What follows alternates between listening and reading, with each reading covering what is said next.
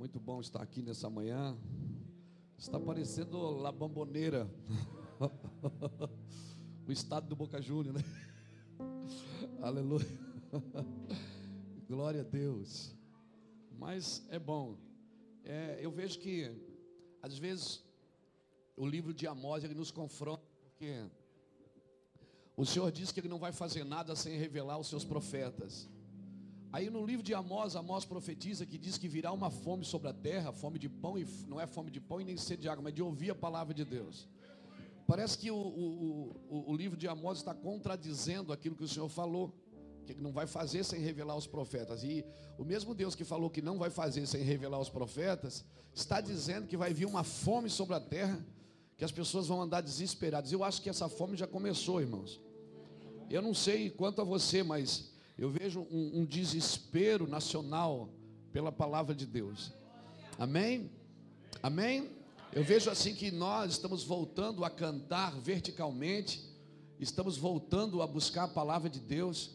É, eu tenho ido em muitos lugares, é, por muito tempo, né? A gente, a gente foi fazendo muitas coisas assim, não na nossa maldade, eu acredito que tudo que a gente faz tem um interesse é, por trás de, de fazer a coisa para Deus, né? Eu, a gente tem que separar o que é maldade, o que é imaturidade, porque imaturidade não é pecado, desde que a gente cresça, né? Desde que uma hora a gente cresça. Então, imaturidade não é pecado. Então, muitas coisas que eu fiz, que você fez, é, a gente fez porque a gente quer atrair as pessoas, a gente quer trazer mais gente para perto de Jesus, né? Quem aqui já não, não fez uma baderna? Moisés uh, feriu a rocha quando deveria falar com ela. A gente só precisa entender que tem, tem tempo que Deus deixa a gente ferir a rocha, tem tempo que não. Então, no começo do ministério, esses dias eu estava até ah, lá em casa tem um acervo de mensagens, né? Lá, umas fitas cassete. É, tem gente aqui que nem sabe o que é isso, fita cassete. Meu filho pega aquelas fitas lá em casa, pai, o que é isso? Eu digo, meu filho, você não sabe o que é bom. Isso aqui é uma fita cassete. Ele disse: O que é uma fita cassete? Ele tem 10 anos, ele não pode entender o que é uma fita cassete. Daí eu conto a história para ele. Eu digo assim: o pai, quando viajava aqui, vinha, ia pregar, sentava na frente de um 3 em 1. Você também não sabe o que é isso, um 3 em 1. Ela não é, você sentava na frente de um 3 em 1 para passar uma fita para outra, lembra? Quantas noites eu passei sentado na frente de um 3 em 1, copiando uma fita para outra de mensagem, de testemunho. Aí levava uma caixinha de fita debaixo do braço, né? E ia pregar numa igreja. Aí você chegava lá, tinha uma faixa na parede: Luiz Hermínio, ex-viciado, ex-bandido, ex-traficante, não sei o quê. Eu dizia, Jesus, que dia que esse negócio vai parar? Que dia que a gente vai ser reconhecido pelo que está fazendo e não por aquilo que fez? Parece que a igreja ela dá mais ênfase o que a gente fez de errado do que a gente está fazendo de certo. Parece que a igreja ela tem que, ela tem que, ela tem que mostrar que realmente aconteceu uma transformação. E eu acho, irmãos, que nessa geração o que vai transformar a igreja não é a nossa, a, a, os nossos dons, não é os, não é o que nós fazemos de melhor, mas é o quanto da nossa humanidade nós estamos dispostos a expor. O quanto as pessoas vão ter coragem de pegar o microfone domingo à noite e dizer, irmãos, quero pedir perdão para os irmãos. Essa semana eu briguei em casa, quase fui embora. Não, não pode fazer isso, está amarrado, senão os irmãos vão embora. Irmãos, se esses irmãos estão com você só porque você faz alguma coisa boa, então eles não são seus filhos. Porque se o cara anda comigo e não suporta a minha fraqueza, ah, essa é a hora que você diz aleluia. Amém.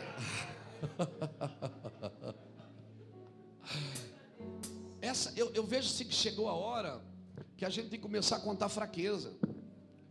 Você passa na rodovia, passa pela Polícia Rodoviária Federal, está sempre dois, três, vinte carros batidos ali.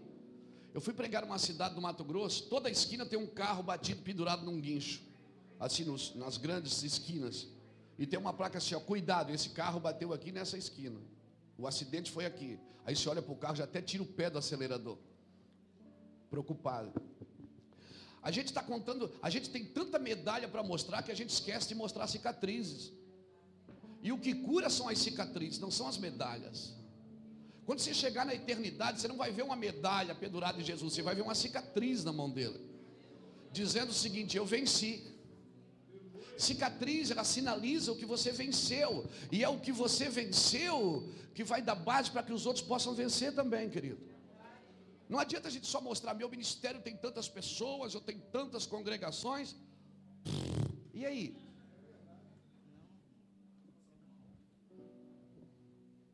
Nós temos que mostrar onde a gente pecou, onde a gente errou. Olha, não faz isso, que eu me estrepei aqui, cara, não pensa isso, não vai por esse caminho. Eu tô, aqui foi terrível.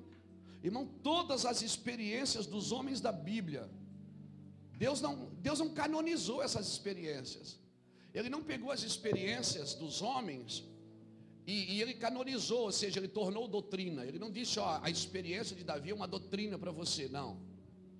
Aí se você ler a Bíblia assim, você vai ver. Se você ler a Bíblia. a gente vai ver o que, por exemplo? Você vai ver aqui que Adão mentiu, pecou, caiu. Você vai ver que Noé tomou um porre. Noé ficou doidão. Foi dormir bêbado. Você vai ver o adultério de Davi.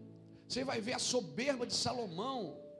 Você vai ver o engano de Jacó. Você vai ver a incredulidade de Tomé. Você vai ver Pedro negando e, e, Deus tornou pública todas as coisas, para deixar uma coisa clara para mim e para você: você quer ser curado? Não adianta você apagar o seu passado, você tem que remir o seu passado. O passado não pode ser apagado, ele tem que ser remido. Você acha que o ladrão da cruz foi para o céu? Foi ou não foi? Foi. Como é o nome dele? Nome dele é ladrão da cruz. O nome dele é ladrão da cruz. Por quê? Porque ele não teve tempo de descer da cruz e remir o seu passado. Ele foi salvo.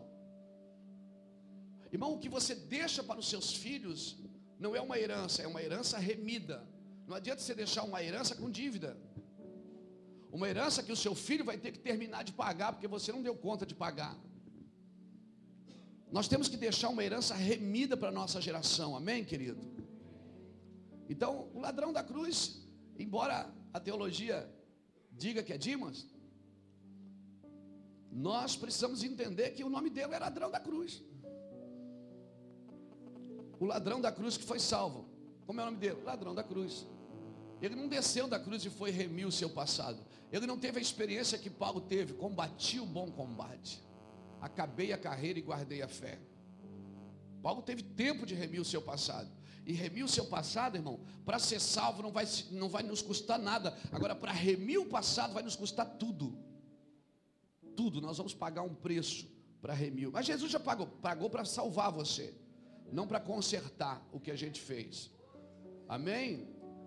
Amém, irmãos? Nós precisamos purificar a nossa vida para deixar um legado para esses irmãos. Eu, particularmente, eu tenho 49 anos, eu já não estou mais trabalhando para a minha geração. Eu já estou preparando meninos para a política, para a educação, já estou treinando meninos. Temos meninos lá na igreja de 19 anos que estão pregando em hebraico, estudando, fazendo faculdade em Jerusalém. Outros meninos que estão lá na Câmara de Vereadores, todo pleito eles estão enfiados lá, meninos de 18, 19 anos, levantando a mão e questionando. Os meninos xaropão chato. Meninos que estão lá ao redor da gente. Nós temos que pensar na próxima geração. Nós estamos num ambiente geracional, querido.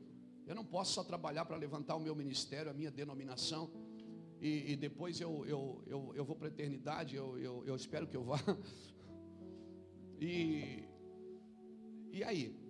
Quem vai, quem, vai, quem vai dar continuidade a isso tudo? Quem vai continuar fazendo o que Deus nos chamou para fazer? Quem nós estamos marcando? Não, mas eu estou tocando o Brasil, eu viajo o Brasil inteiro, estou pregando, irmãos. Deus chamou Moisés para tirar os hebreus do Egito. Quando Moisés está indo fazer isso, Deus quer matar ele. Porque ele não circuncidou o seu filho. Porque para Deus é mais importante que você marque os seus filhos do que você salve uma nação. Deus é um Deus de legado. Por isso que quando ele falava com Moisés, ele dizia: Moisés, eu sou Deus de teu pai Abraão, teu pai Isaac e teu pai Jacó. Sabe o que ele está dizendo? Moisés, esse negócio não começou com você, não, meu filho. Isso aí já, ó. Você não é a última Coca-Cola do deserto, não. Você não é o último pacote, a bolacha do pacotinho, fica tranquilo. Isso não começou com você, Moisés.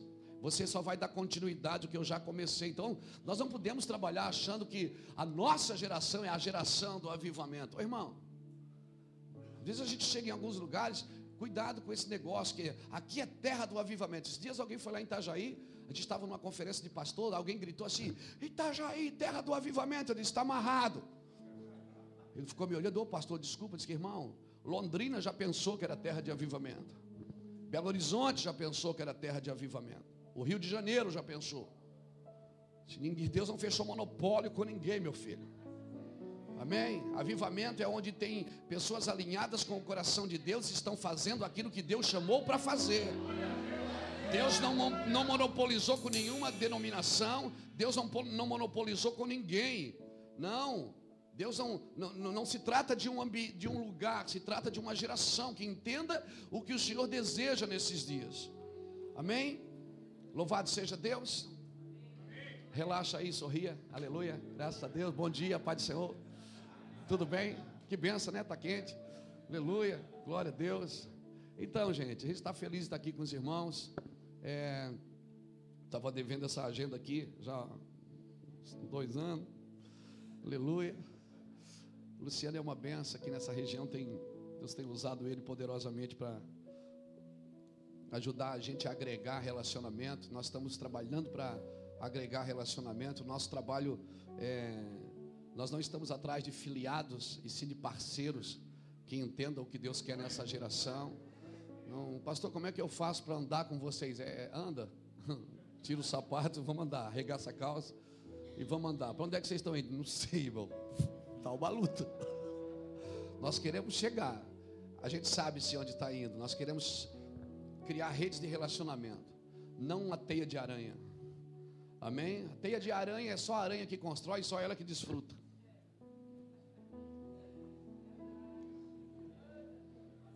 Se a gente não criar uma cultura de reino, a gente vai ter uma cultura do irmão mais velho, que está em casa e acha que só ele pode mandar em todo mundo.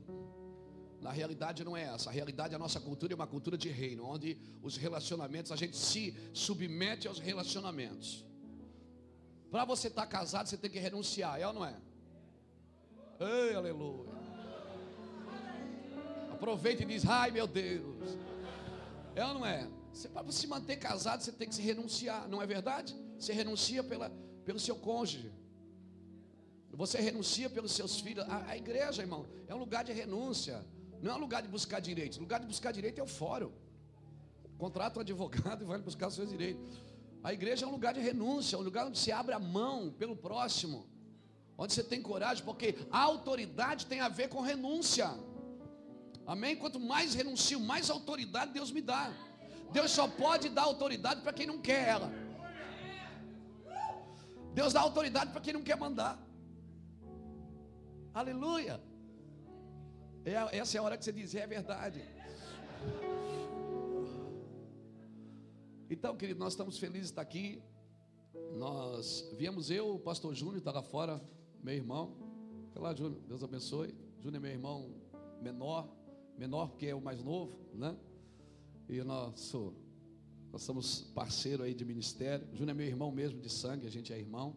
É claro, se é irmão de sangue, é irmão, né? Então tá. Tá, o Bruno também, a gente veio junto.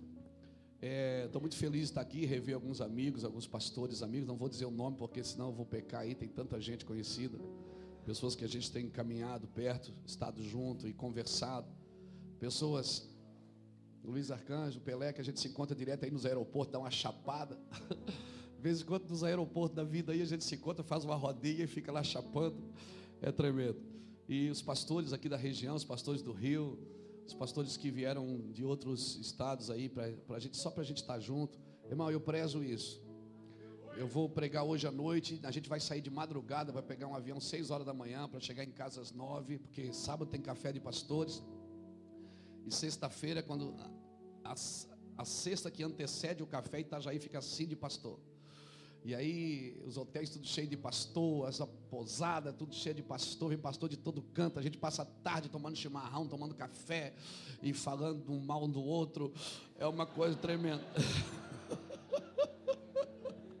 Não, estou brincando. Tem um pastor lá, amigo nosso de Curitiba, o irmão Valdemar, ele tem 70 anos. O irmão Valdemar é um apóstolo desconhecido, você nunca vai ler um livro dele, talvez. Irmão Valdemar é um, é um, um apóstolo que você.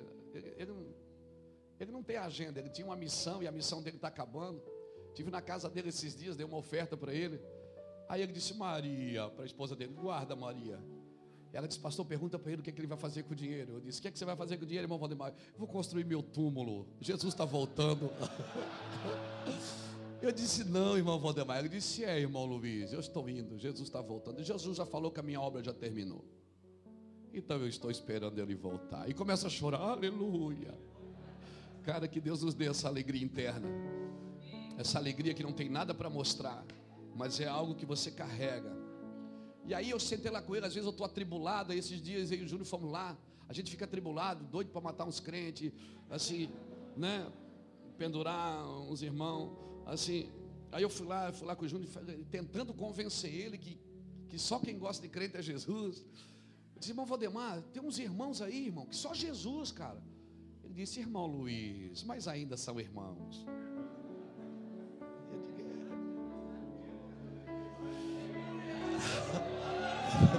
Eu digo, é verdade, vovó Demar. Ainda são irmãos. Ele disse, meu irmão, olha para você. Olha o que Deus está fazendo na sua vida. Tem tantos irmãos que precisam dessa palavra, meu irmão Luiz. E começa a chorar e você se joga no chão. Diz: Para, para, irmão, para, chega, aleluia. Eu acredito, irmão, que já chegar um dia que é, todas as coisas vão encontrar sentido em Jesus, amém? Eu não sei quanto a você, mas eu estou vendo assim que está convergindo tudo para a gente encontrar sentido em Jesus, em tudo que a gente está fazendo, em tudo que a gente está dizendo. Aleluia. Amém? Irmãos, nós viemos aqui é, servir os irmãos. Eu queria fazer uma oferta também. Essa é a hora que você diz, é verdade, aleluia, glória a Deus. A gente, onde nós temos um, uma forma de trabalhar, uma forma que Deus nos deu, Talvez não seja a forma mais correta, mas é a forma que Deus nos deu para fazer. É, o Senhor, sempre que nós vamos em algum lugar, nós vamos, nós compramos a nossa passagem, nós vamos do nosso jeito. Semana que vem a gente está indo para a Europa, vamos ficar 15 dias em cinco países onde a gente está estabelecendo algumas coisas. A gente compra passagem, a gente, a gente faz tudo. E se Deus quiser pagar a conta, Ele paga. Se Ele não quiser, é, Ele tem pagado. Assim, quando ele manda fazer alguma coisa, quem paga a conta é ele. Quando a gente faz, se ele não mandar, quem paga a conta é a gente. Então, eu costumo viver assim. Aí, a gente veio aqui, não, não viemos aqui por dinheiro, só que a gente tem despesas para estar aqui. Compramos a nossa passagem, estamos hospedados, estamos comendo. É, vamos voltar. E os irmãos alugaram um hotel lá para a gente fazer a conferência ontem à noite hoje à noite pastor Luciano está aí trabalhando direto, aí correndo para lá e para cá, e disse, pastor, fica tranquilo, a gente vai ver tudo aqui. E eu louvo a Deus porque a gente tem parceiros, amém? Parceiros que se escondem atrás para pegar uma palavra, se escondem atrás, todo mundo empurrando alguém para frente.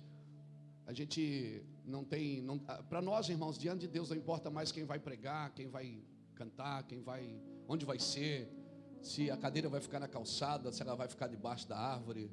Eu estou entrando num tempo. A, a, gente pensa assim, não, mas agora, tem gente que me diz assim, ó, mas agora o seu ministério, você precisa andar num outro ambiente de estrutura. Eu digo, irmão, deixa assim que está bom. Deixa assim que está a joia. Deixa assim que é perigoso. É, eu não trabalho para manter uma estrutura, eu trabalho para manter uma palavra. A estrutura não mantém a palavra, mas a palavra mantém a estrutura. Amém, queridos? É, então a gente vai trabalhando assim, vai vai se virando, Deus vai dando vitória. Eu queria dar a oportunidade para você fazer uma oferta para a gente, amém? Amém? Você que não trouxe, fique tranquilo. Ah, pastor, eu não, fica tranquilo, você não precisa dar. Nós estamos, é, nós queremos andar naquilo que Deus quer, nada além do sangue, nada além daquilo que Deus deseja. Amém? Então, se você quiser ofertar, se você puder ofertar, se você deseja fazer isso, pegue a sua oferta na sua mão. Eu não vou, eu não vou trazer uma palavra para persuadir você a dar, persuadir você a dar. Eu sei que, né? A Bíblia manda a gente ser generoso e eu costumo ser. Na realidade, eu, eu Luiz Hermínio, eu pratico cinco ofertas na minha vida. Deixa eu ensinar isso para você. É, eu pratico cinco ofertas no meu ministério. Todos os dias ou todas as semanas eu dizimo para proteger a minha herança. Eu oferto, eu dou esmolas. Todo mês eu troco 200, 300 reais, boto no meu carro, tudo notinha de dois, de cinco, deixa ali do lado. O cara bateu na janela, estendeu a mão, eu pega. Pastor, mas ele não interessa. Deus mandou dar quem te pede, ele não disse dar quem merece. E aí pediu, eu dou. Mas o cara vai, não interessa. Quando ele vai, eu já seguro na mão dele e diz: Ó, oh, querido, Jesus te ama, Deus tem uma obra na sua vida, essa não é a sua vida e tal. E alguns querem se livrar da gente ligeiro e vão embora. Mas tem dado certo. A Bíblia diz que quem dá ao pobre empresta a Deus. Recentemente a gente estava num, num semáforo assim, eu, meus filhos, assim, minha esposa, a gente estava indo comer. Aí bateu um, um senhor ali e pediu uma oferta. Aí eu disse, abri o vidro, dei uma oferta para ele. Aí minha filha disse, pai, o senhor dá dinheiro para todo mundo, o senhor tem que perder essa mania. Eu olhei para trás para ela e perguntei assim: Você queria ser minha filha ou filha dele? Você queria estar aqui na condição de dar ou lá fora na condição de receber? Ela encheu os olhos de lágrimas e disse: Não, eu queria estar na condição de dar. Eu digo: Então, para que você continue entendendo isso, eu estou dando agora para que quando você puder dar, você entenda o que eu estou fazendo. Você conhece os filhos desse homem? Não. Pois é, eu também não. Mas eu te garanto que você vive muito melhor do que eles. Irmão, nós temos alguns critérios para fazer as coisas para Deus. Não sentir. Você não tem que sentir, meu filho, você tem que fazer. Ah, não estou sentindo. Não tinto nada não tinto, e não sente, não faz nada. A, a, a, obra de Deus não é feita por sentimento, irmão, é feita por convicções. Eu faço porque eu tenho uma convicção para isso. Amém? A outra oferta que a gente dá é primícia. Todo mês, toda semana eu primicio para um sacerdote. De preferência o meu sacerdote, alguém que ministre sobre a minha vida. Alguém que fala na, no meu coração. E também primicio para os pastores que estão comigo. Toda semana compartilho o que eu ganho. E toda semana ou todo mês eu dou uma oferta missionária, eu envio um dinheiro para alguma nação. Porque a oferta missionária é a que te enriquece. Sabia disso? Porque quando você dá uma nação, você está dando para a sua própria herança. Pede-me, eu te darei as. A, a herança da igreja na terra são nações. Quando você está investindo em nações, você está investindo no, no seu próprio na sua própria herança, no seu próprio futuro. Quando você primicia um sacerdote, a Bíblia diz que repousa uma bênção sobre a tua casa. Só que tem um detalhe: essas coisas não podem ser obrigadas. Não pode ser, você para andar comigo tem que dar oferta para mim. Não, essas coisas não podem ser obrigadas, porque onde entra obrigação, já não é mais amor voluntário. Obrigações custam caras, é chato. Nós precisamos estar voluntariamente responsáveis e livremente comprometidos com aquilo que Deus tem para nós, amém? Já ofertaram? Amém? Senhor, abençoe essa oferta, que o Senhor redunde isso em bênção na vida dos teus filhos, no seu ministério, que o Senhor dê a eles para que eles tenham e vivam para ver a prosperidade dos filhos dos seus filhos, para que eles tenham longevidade, para que eles vejam fluir da terra que eles estão semeando. Senhor, em nome de Jesus, Pai, nós nos submetemos a esse ambiente de generosidade, Pai. E nós declaramos que a igreja, ela não vai mais precisar usurpar, porque ela vai se tornar uma igreja tão generosa, Deus, com entendimento de tanta generosidade, que isso vai redundar para o nosso bairro, para a nossa cidade, em nome do Senhor Jesus. Amém? Amém?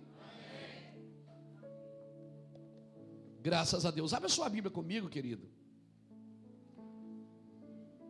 Quantos pastores tem aqui? Pastores, pastoras? Todo mundo é daqui da cidade, não, né? Não. Do Rio de Janeiro tem alguém? De outras cidades daqui? Caruama, Rio das Ostras? Araro, Caruama não, Araruama. Né?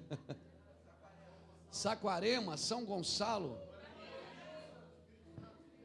Duque de Caxias, Espírito Santo, Belfor Roxo, Nova Iguaçu.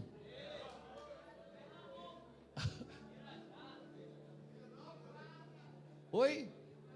Iguaba, é isso? São Bento, Maringá. Maricá. É Maringá, é lá no Paraná. Campos. Pernambuco, é, é Garanhuns. O que você está fazendo aqui? Ah, você está aí, claro. Itaboraí, Macaé, Niterói, Irajá, Conceição de Macapulco, Contagem, São João da Barra, Pavuna, Campo Grande, Taquá, Tanquá, Juiz de Fora, Itajaí, aleluia. Aí na galeria, como é que fala isso? Na galeria. Salvador, Bahia. Mar de Espanha, Minas Gerais. É isso, gente? Tá bom. Louvado seja Deus. Que bom. Abra comigo, segundo Reis.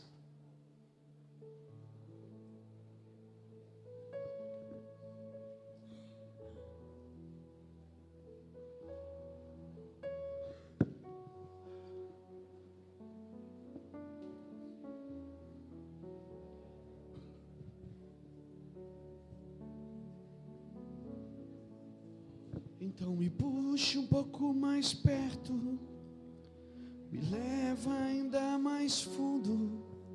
Eu quero conhecer o teu coração. O teu amor é muito mais doce que tudo que já sonhei. Eu quero conhecer o teu coração. Então me puxe um pouco mais perto, me leva ainda mais fundo. Eu quero conhecer o teu coração. O teu amor é muito mais doce do que tudo que já provei eu quero conhecer o teu coração.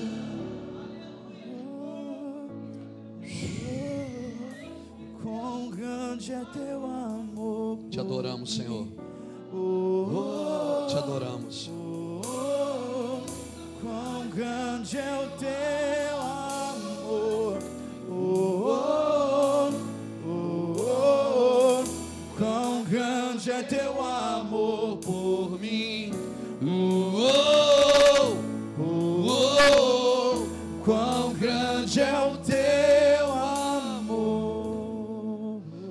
Reis, capítulo 2. Louvado seja Deus.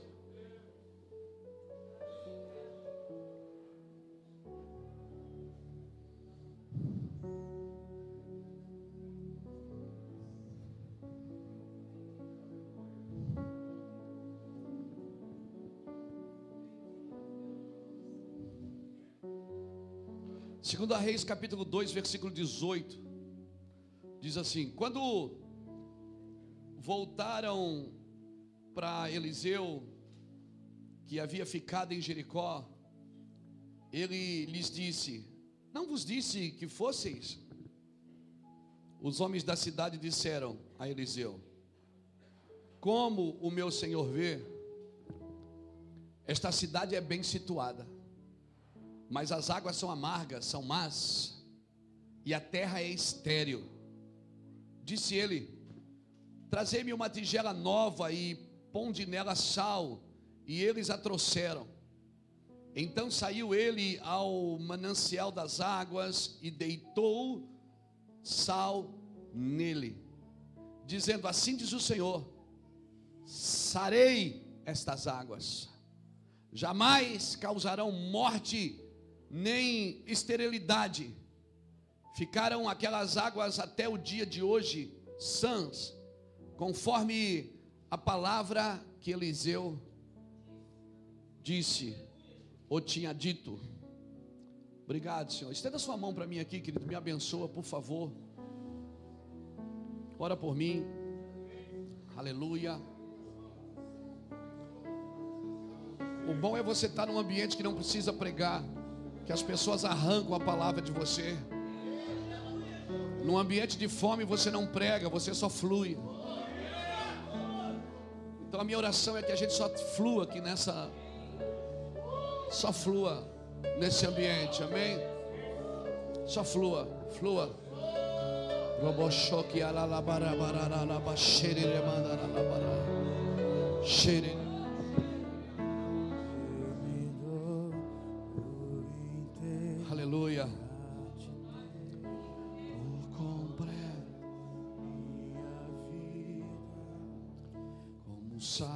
Sacrifício vivo.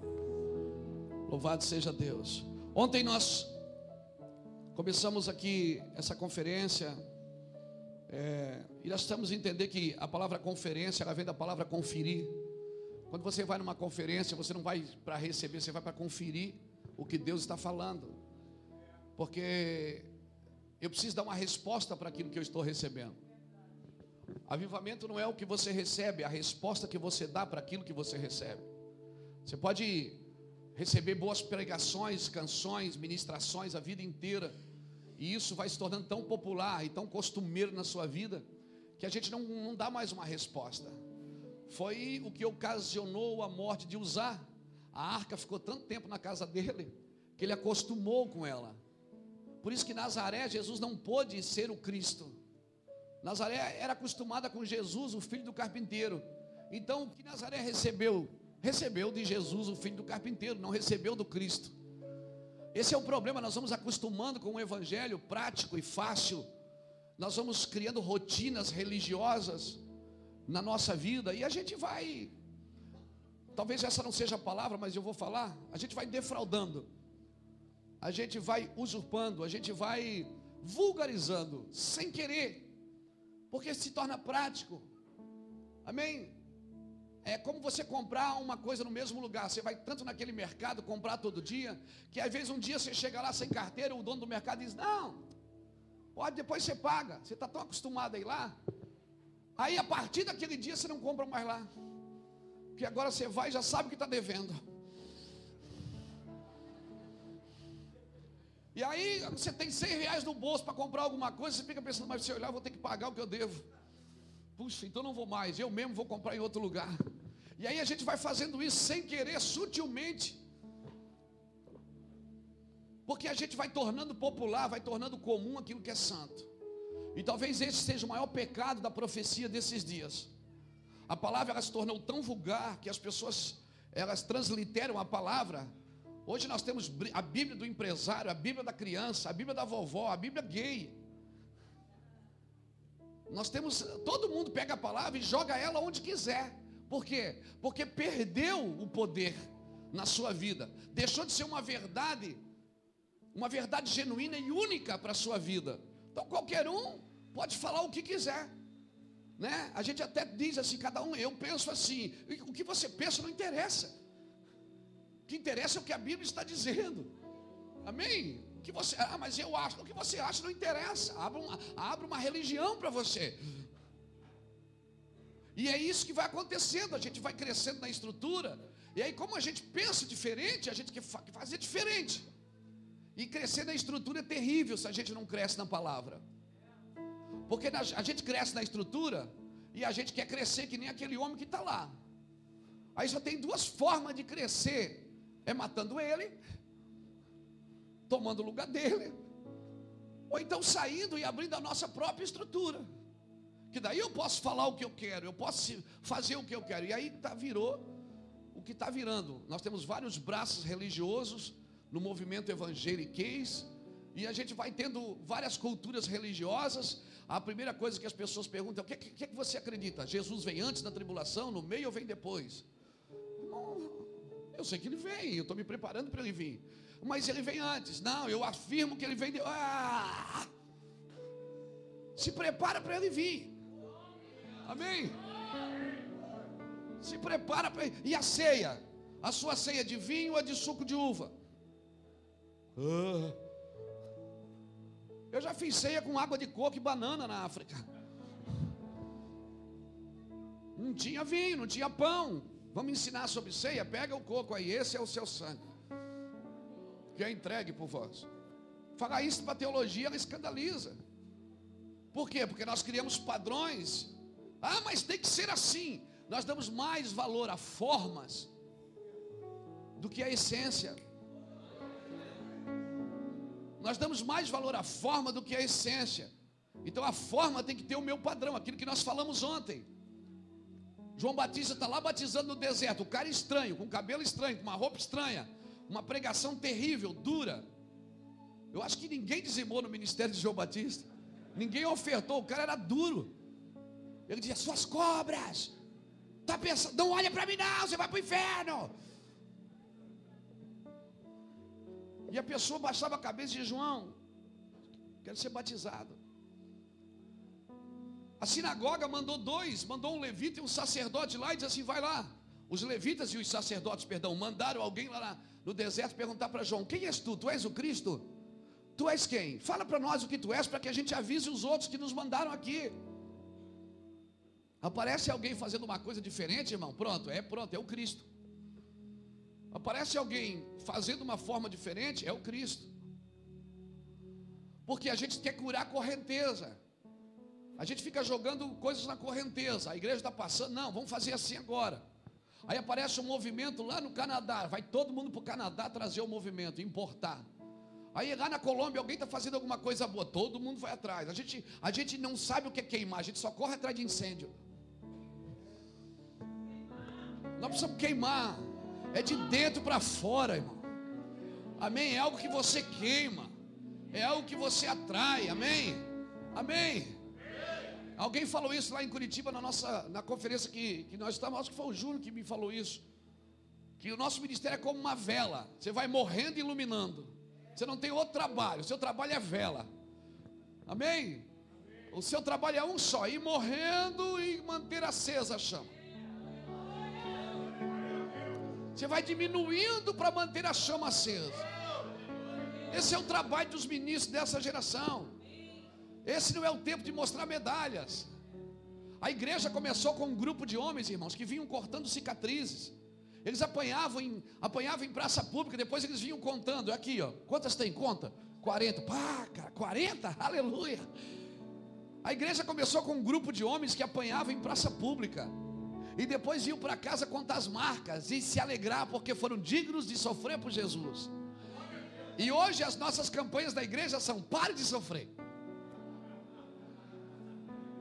A gente quer que a igreja cresça sem sofrimento. A gente quer que a igreja subsista sem dor. Então, se você está sofrendo, você está endemoniado. Porque Deus não quer que você sofra. Ah, Ele quer sim. Como Ele quer. Ele quer que você valorize o que você carrega. Ele te chamou para ser crucificado com Cristo, não para ver a crucificação, não para assistir. Ele te chamou para estar junto no mesmo propósito. crucificado. Esse não é o tempo de expor medalhas, de mostrar troféus. Esse não é o tempo de fazer currículos. Amém? Não é o tempo de fazer currículos, de mostrar o currículo. Não, querido, esse é o tempo de se envolver, de se comprometer com o que Deus está fazendo. Mas quem é tu, João? Eu sou a voz que clama no deserto.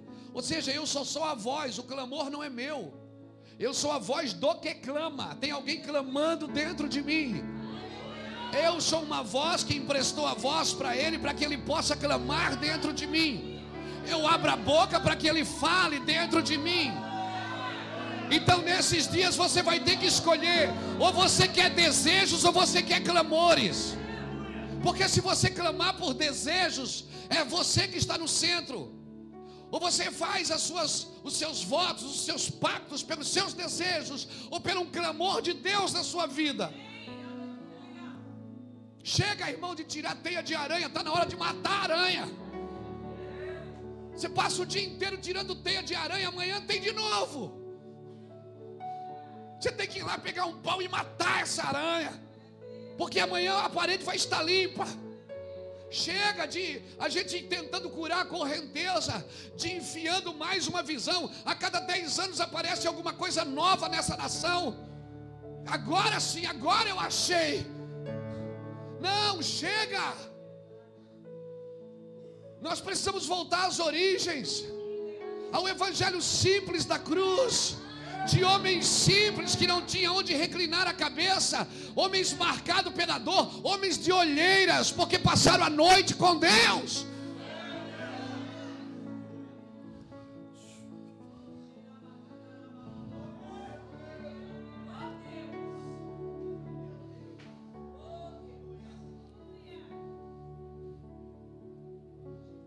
Vou te falar uma coisa. Eu estava conversando esse dia com os irmãos da área do louvor. A gente estava no aeroporto, sempre no aeroporto, a gente aproveita para trocar ideias. Ele disse: Rapaz, você já sentiu assim que falta, está faltando assim umas canções, aquela. Eu digo: Está faltando as canções porque está faltando sofrimento. Porque as melhores canções que Deus nos deu foi em época de sofrimento, irmão. As melhores pregações que eu tive foi quando eu não tinha o que comer em casa. Foi quando eu tinha que pagar a luz naquele dia, senão eles iam cortar. Quando eu tinha que ir na escola resolver o problema de pagar a prestação do colégio dos meus filhos, e você tinha que esperar a noite, porque à noite alguém ia te dar uma oferta. Meu Deus, que terrível isso. Mas foi as melhores pregações da minha vida. Havia esperança nos olhos das pessoas. Ninguém no final do culto dizia, pastor, faz uma oração especial para mim. Ninguém queria nada especial para si. Todo mundo queria para o corpo, queria ver o corpo em movimento. Todo mundo estava preocupado com alguém. A igreja era menor, a igreja era pequena, mas as pessoas eram grandes. Hoje a igreja é grande e as pessoas são pequenas demais.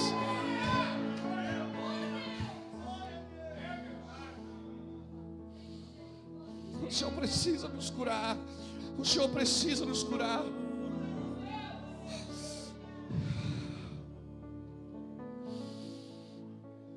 Chega, irmãos. Nós estamos em pastores aqui, então vamos, vamos rasgar o verbo. Vamos ser claros. Chega de domínio sobre as pessoas. Chega de gerar um autoritarismo para ter o respeito das pessoas que nós não temos mais de Deus.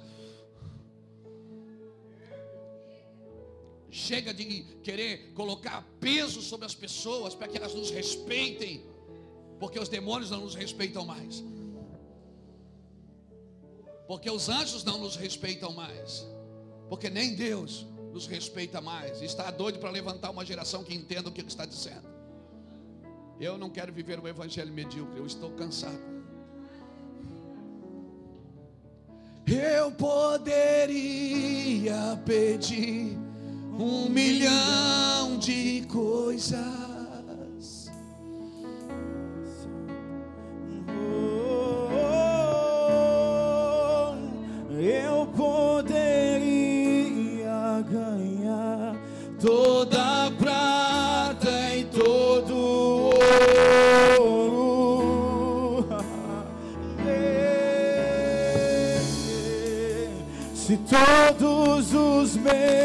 Pedidos fossem atendidos por ti.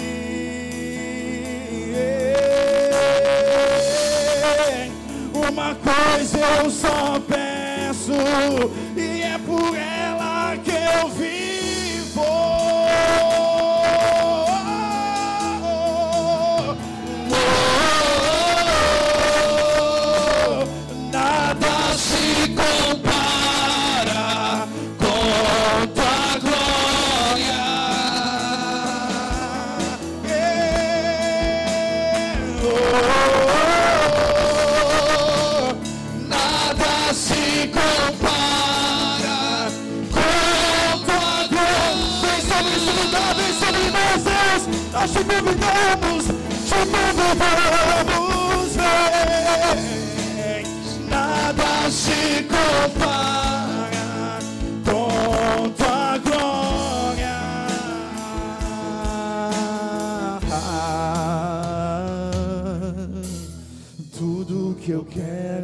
beber de tua glória.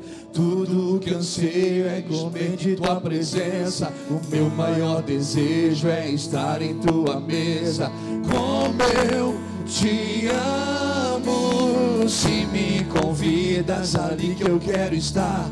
Na mesa da presença, jamais abandonar. Sim, esse é o meu lugar. Sim, esse é o meu lugar. És tudo que eu tenho. Tudo que eu quero é beber de tua glória. Tudo que eu sei é comer de tua presença. Meu maior desejo é estar em tua mesa. Como eu te amo. Se me convidas ali que eu quero estar. Na mesa da presença, jamais abandonar. Se esse é meu lugar, se esse é meu lugar. És tudo que eu tenho. Tudo que eu quero é beber de tua glória. Tudo que eu sei é comer de tua presença. O meu maior desejo é estar em tua mesa. Comer, te amo. Se me. Uma coisa eu tenho aprendido: Deus não colocou muros ao redor da árvore, Ele deu uma palavra, Ele disse: Não coma dali. Deus não dirige seus filhos com obstáculos, Ele dirige seus filhos com palavras. Não coma dali. Não, você não precisa comer desse lugar. Coma comigo. Coma. Você quer conhecimento? Então coma comigo. Você quer sabedoria? Ande no temor. Ele é o princípio de toda a sabedoria. Não coma dessas coisas. Esse é um ambiente, irmãos, que Deus está fazendo. Ah, mas nós vivemos da graça. A graça não torna as coisas mais fáceis, ela só torna mais leve. A graça não é para facilitar para ninguém, querido, é só para deixar mais leve o fardo, deixar mais leve o propósito. Você vai ter prazer em fazer o que Deus chamou você para fazer. Eu vou falar uma coisa que parece uma heresia. Eu acho que eu tenho falado muitas coisas que parecem heresia, mas Deus é teu Pai. E às vezes, para tratá-lo como pai, você tem que esquecer que Ele é Deus. Porque é um jogo de sentimento dentro do seu espírito entre servir um Deus e servir o Pai.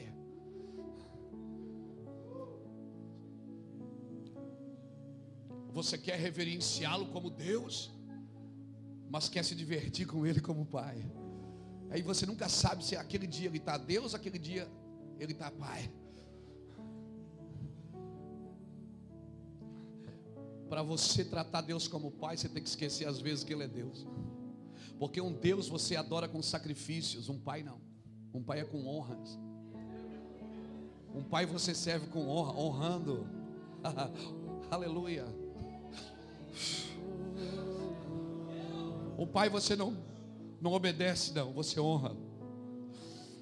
Um pai você faz porque você quer honrar ele, não porque ele está pedindo para você fazer.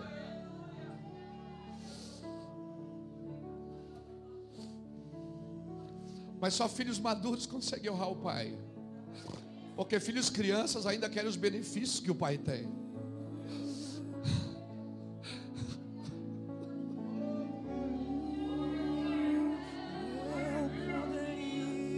Ah, meu Deus. Nós precisamos entrar num ambiente de maturidade, pastores, para voltar a honrar o nosso pai. E parar de ficar fazendo campanhas para ele aumentar o tamanho do nosso ministério aumentar o tamanho das coisas no nosso poder.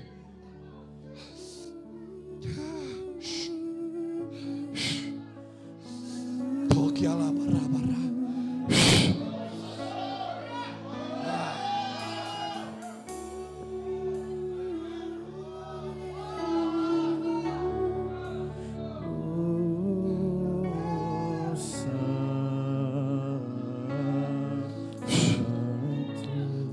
Ensina a te honrar nessa manhã, Senhor. Nos ensina a ser homem segundo o teu coração, Senhor.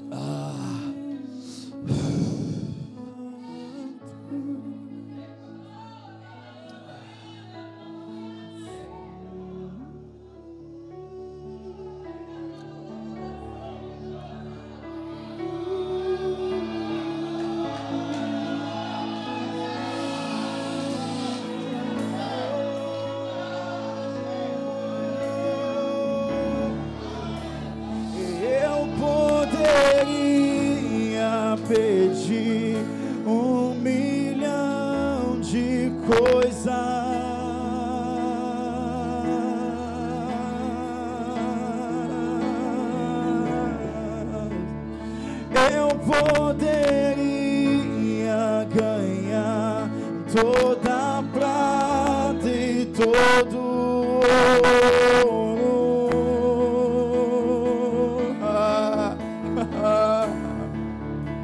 Se todos os meus pedidos fossem atendidos, ainda assim, Pai, ainda assim, ainda assim, uma coisa eu só peço, e é por ela, e é por ela que eu vou viver até o último dia da minha vida, até eu morrer.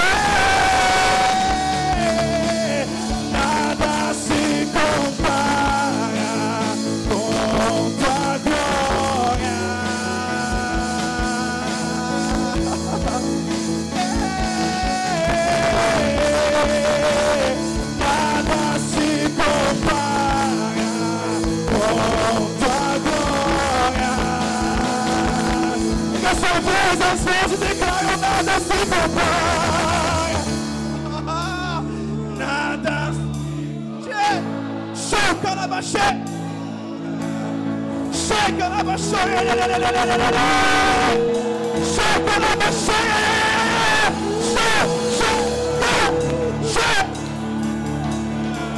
Choca na. Nada se compara, nada não ninguém, não existe ninguém maior, não existe ninguém maior, é nada se compara. Nos transforme, Deus, nada se compara.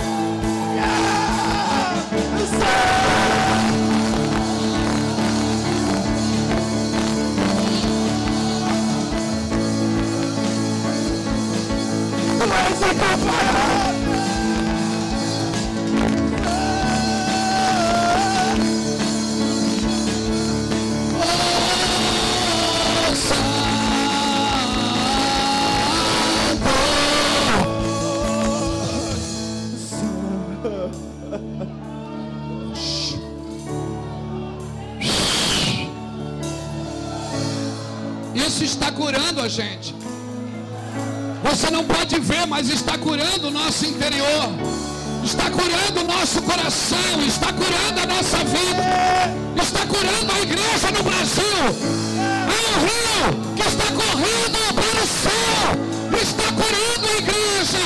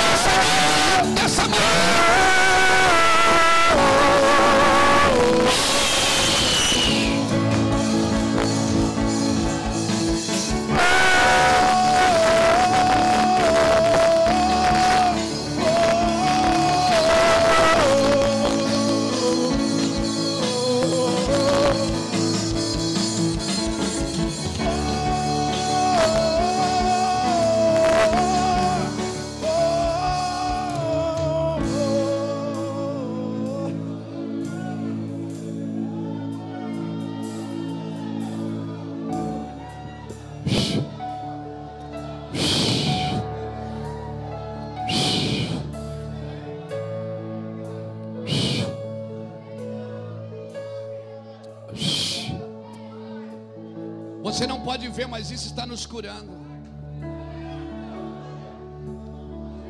Você que prega, escute. Você que prega, eu quero declarar, quero profetizar um novo nível de entendimento. Eu quero declarar que Deus vai abrir as letras no meio, os recheios, os recheios de cada letra, de cada frase. Não vai ser mais frases de efeito Deus vai abrir os recheios, vai colocar na sua boca. Eu quero declarar para você que canta, você que canta, Deus vai dar canções que os céus estão cantando, que os anciões estão cantando. Você que ministra na vida de alguém, você que aconselha, você que toca pessoas. Eu quero declarar um toque curador na nossa geração. Não toque carnal e moral, mas toques que curam.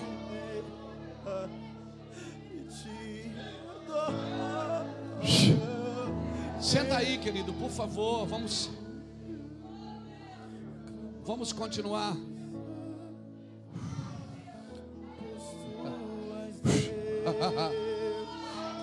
Essa é a minha oração diária. Ai, Deus. Ai, Deus. Dói, mas é bom.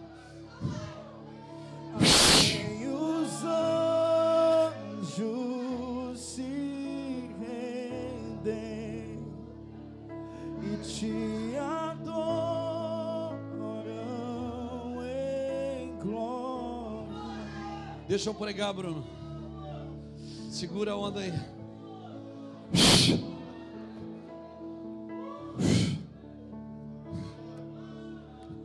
Segura a onda aí, Bruno.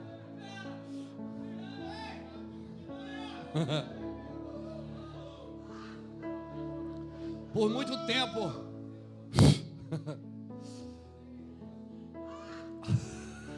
Faz isso agora não. Por, por, por muito tempo nós clamamos por liberdade na igreja. E a liberdade veio. E quando ela veio, nós nos tornamos libertinos. A gente teve dificuldade de lidar com a liberdade, porque a gente tem que entender que liberdade só funciona com autonomia.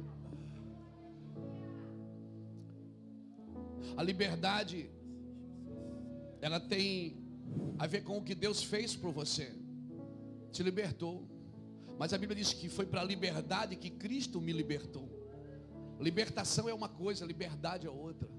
Tem muitos que foram libertos, mas não sabem o que é viver em liberdade. Viver em liberdade, a chave fica no seu bolso, não no bolso dele. Você mesmo se fecha. O lugar mais livre do mundo é ser escravo de Cristo. O lugar mais livre, ah meu Deus, que um homem pode viver é estar algemado com Cristo. Você nunca vai ser tão livre enquanto você não for escravo de Cristo, marcado por Cristo. Liberdade é isso, irmãos. Foi para a liberdade que Cristo te libertou. Ele te libertou, mas agora você e eu precisamos aprender a viver em liberdade. E liberdade tem a ver com autonomia. Deus não quer só te tornar livre, Ele quer te dar autonomia. Hoje você vai estar andando no jardim, não tem mais uma placa. Não pise na grama, a placa está dentro de você. Você está andando e quando você vai pisar, na hora ele diz: Filho, você diz, ei, caramandararabará. Ô oh, Senhor, ele diz, filho, essa não é sua esposa. Filho, esse dinheiro não é seu. Filho, essa não é sua casa, filho.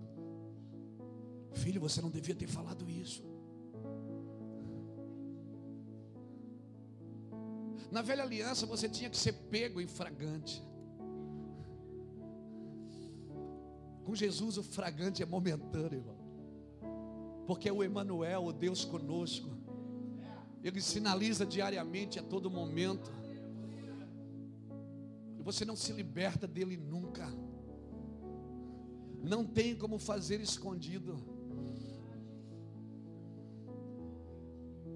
Nós precisamos entender o que é autonomia. Autonomia, ele dizia agora quem dirige é você. Por isso que ele não pôde. Ele tinha tanta amizade com Moisés que quando Moisés feriu a, rocha, ele disse: Eu não posso agora. Eu não posso perdoar você por isso. Eu não posso deixar que você entre na terra por causa disso. Eu até vou te perdoar porque eu sou misericordioso, mas eu não, eu não, eu não, eu tenho que deixar um modelo correto para eles. Mas Senhor, eu feria antes, antes era antes. Agora nós andamos num nível de maturidade maior, Moisés. Agora, eu deixava você ferir porque eu queria mostrar para as pessoas que eu estava contigo. Mas agora, quando eu disse para você só falar com a rocha, não é mais para eu mostrar para a pessoa que eu estou contigo, é para você mostrar para o mundo que você está comigo. Agora é você que anda comigo, Moisés, não sou mais eu que ando contigo. Não importa mais o quanto você tem de mim, mas o quanto eu tenho de você. Não é mais o quanto Deus, aquele homem é cheio do Espírito, e o Espírito é cheio dele.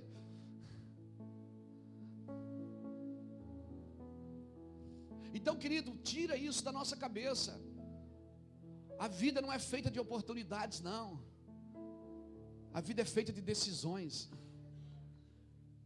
E para tomar decisões por Jesus, você vai perder muitas oportunidades. E aí você, às vezes, vê gente ganhando oportunidades, você diz, puxa, devia ter feito isso. Não, você não devia. Você tomou uma decisão.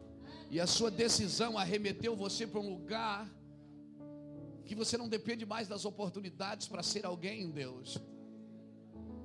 Aleluia. As decisões que você tomou fez você fechar portas às vezes, perdeu oportunidades. Talvez decisões que você tomou tirou você do circuito. Mas não tirou você do coração de Deus. Você ainda é o meu menino.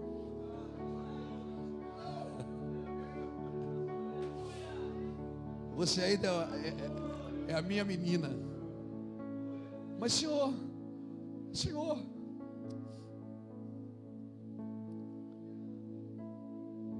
Saul, quando perdeu o trono, ele se segurou no trono e disse para Samuel: Fica aqui comigo, para as pessoas acharem que eu ainda estou com Deus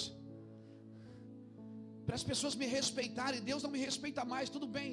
Tudo bem, se Deus não quer mais estar no meu, no meu culto no domingo, não tem problema, mas traga as pessoas. Vamos trazer as pessoas. Então Samuel, Samuel disse, mas Deus te, Deus rasgou o reino de ti. Ele disse: tá tudo bem, ok, não tem problema, eu consigo trabalhar sem Deus. Mas eu não consigo trabalhar sem as pessoas. Então fica aqui comigo, me unge. Fica aqui do meu lado, você é uma referência nacional. Para pessoas acharem que eu estou com Deus. E teve um dia que Deus teve que falar para Samuel: Até quando você vai chorar por Saul? Eu não quero mais isso. Davi não, irmãos. Essa é a diferença. Porque Davi não amava o trono, Davi amava Deus. Davi, quando caiu, Davi, quando foi descoberto, ele saiu do trono e se jogou no chão. Se jogou no chão e disse: Vou morrer. O Senhor disse: Fica tranquilo, não vou matar você. Nós temos uma aliança. Fica tranquilo. Davi, ele tirou os sapatos, saiu descalço do trono, sem coroa, vendo seu filho invadir o trono, se deitar com as suas concubinas, ele saiu escondido, disfarçado como um ladrão, pela porta de trás.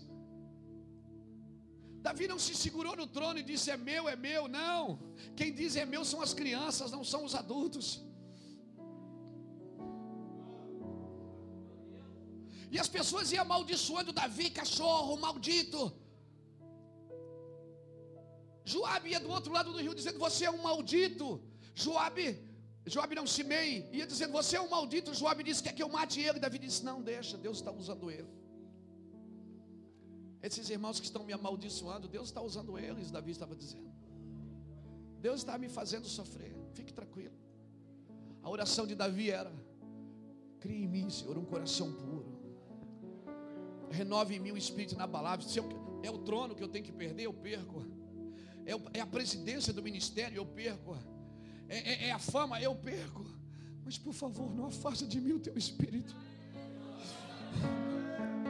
Por favor, Senhor. Se eu tiver que parar as agendas, eu paro.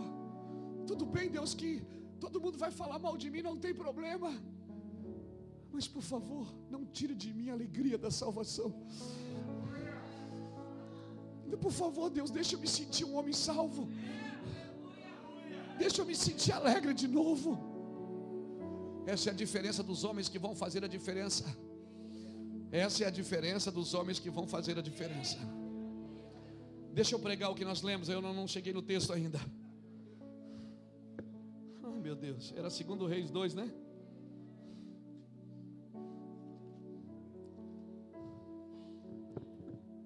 Cutuca alguém que está do seu lado e diz assim: expõe a sua nudez. Se você quer curar a igreja, diga: se você quer curar a igreja, diga: viva num ambiente de honra. Agora olhe isso. Se você trouxe uma caneta, escreve. Se você vive num ambiente de honra, você precisa dar oportunidade para desonra.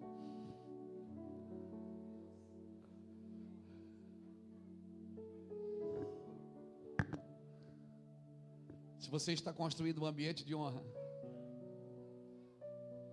deixa entrar aqueles que também desonram.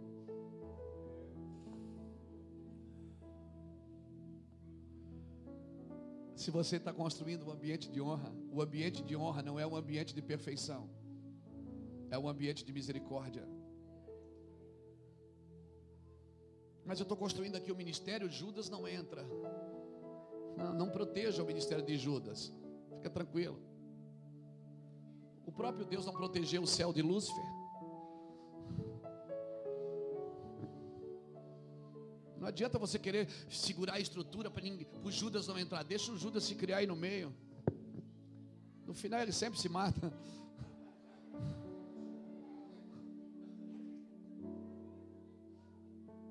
Fique tranquilo. Mas Saul, Saul morre pela própria espada. Fique tranquilo. Não trabalhe para manter uma estrutura, trabalhe para manter a cultura do reino naquilo que Deus chamou você para fazer. Amém. Quem colocou aquele lençolzinho ao redor de Jesus na cruz foi Michelangelo. A cruz é um lugar de nudez. A cruz é um lugar de nudez. Amém? Pastor, mas eu vivo paternidade. Paternidade, irmão. o meu modelo de paternidade é Deus. O meu modelo de paternidade é Deus. E todo pai que anda em paternidade levará seu filho para a cruz antes de levar para o trono. O meu modelo genuíno de um pai perfeito é Deus. Se um pai perfeito pode deixar seu filho para a cruz, eu também posso. Eu não posso isentar meus filhos da cruz. Eu não posso criar expectativas no coração deles que eu não posso suprir.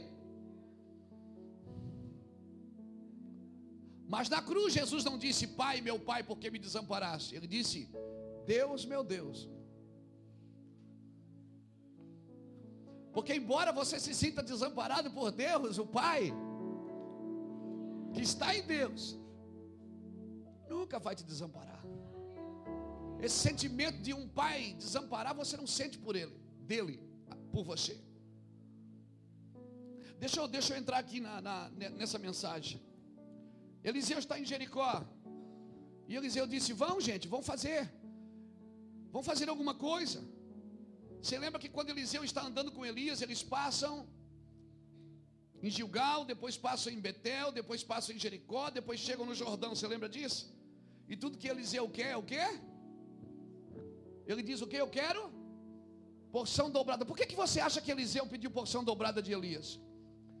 Porque Eliseu sabia que porção dobrada é dado ao filho primogênito. E Elias não tinha filho. Ele estava dizendo: Eu sou seu filho primogênito, me dá porção dobrada. Dá para mim. Quando Eliseu, Elias disse: O que, é que você quer? Ele disse: Eu quero porção dobrada do teu espírito. Ele disse: Então, quando você me vê subindo, se você quer porção dobrada do seu pai espiritual, da sua mãe espiritual, você precisa orar para ele subir mais. Não é orar para tomar o lugar deles. Não é orar para fazer melhor do que eles. Não é orar, orar para achar que Deus agora só está falando com você e não fala mais com eles. Elias disse: quando eu orar, quando eu subir, se eu subir, você recebe. Então ora para mim subir. Quando tu me veres subindo, ou seja, você vai ter que me ver subindo para receber. E a capa caiu. Por que, que a capa caiu? Porque a unção é para a terra, a unção não é para o céu. Amém? O meu trabalho é deixar a capa cair sempre. Porque alguém deixou a capa cair sobre mim. O meu trabalho não é manter a capa, é deixar a capa cair. Aleluia. Então vai subindo e vai deixando a capa, irmão. Vai saindo. Liberta. Te liberta da unção. Meu Deus, que heresia é essa? Te liberta da unção. A gente buscou unção tanto tempo, porque hoje, hoje uns são, outros não são. Porque a gente só buscou unção, a gente não buscou entendimento para usá-la. Buscamos libertação, mas não buscamos a liberdade, a autonomia da libertação. Temos cama, mas não temos sono. Temos comida, mas não temos apetite. Temos religião e não temos salvação. Temos um monte de coisa na igreja que não redunda em nada. Eliseu disse: Por que, que vocês estão aqui ainda? Eles disseram: Olha, Eliseu, olha para Jericó. Eliseu já tinha passado por Jericó, foi em, em, em Jordão, pegou a capa. Eliseu pegou a capa e ele disse: Onde está Hã? O Deus de Elias, ele não disse onde está o Elias de Deus. Ele disse: Eu quero o que o Senhor deu para ele. Quando você segue um homem de Deus, uma mulher de Deus, referências não são para a gente idolatrar. Referências não são para a gente idolatrar. Eu quero o Deus, eu quero aquele encargo que aquele homem carrega. Porque o encargo dele é maior que o seu cargo, maior que os seus desejos, maior que o seu ministério. A nossa geração é uma geração idólatra ainda, irmãos. Nós somos greco-romanos.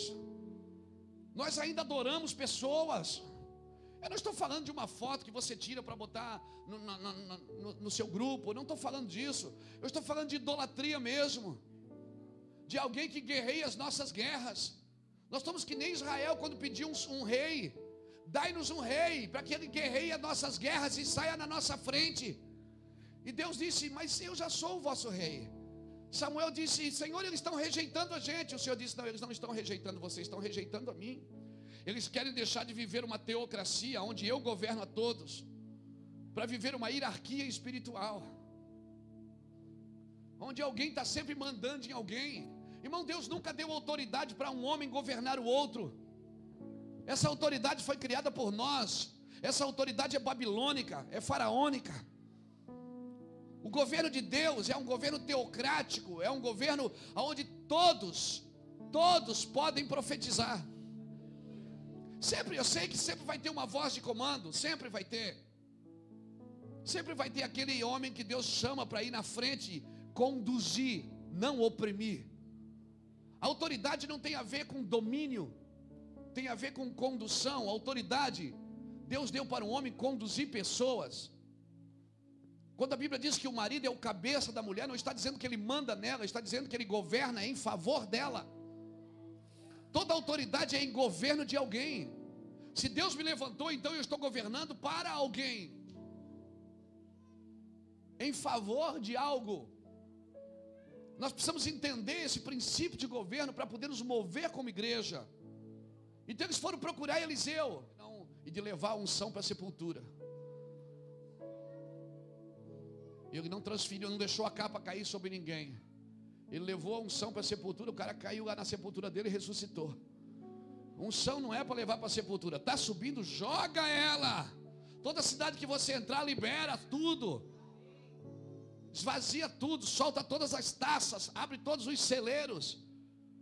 Esses dias alguém me veio me corrigir, pastor Luiz, por que, que você põe os seus esboços na, na no Facebook? Eu digo para todo mundo ler. Não, cara, isso é tesouro. Eu digo, tesouro. Por isso que todo mundo tem que ter esse tesouro. Aí você está atrapalhando o mercado, você põe as coisas tudo, as mensagens tudo de graça na internet. Ah! Eu não trabalho para sustentar um mercado.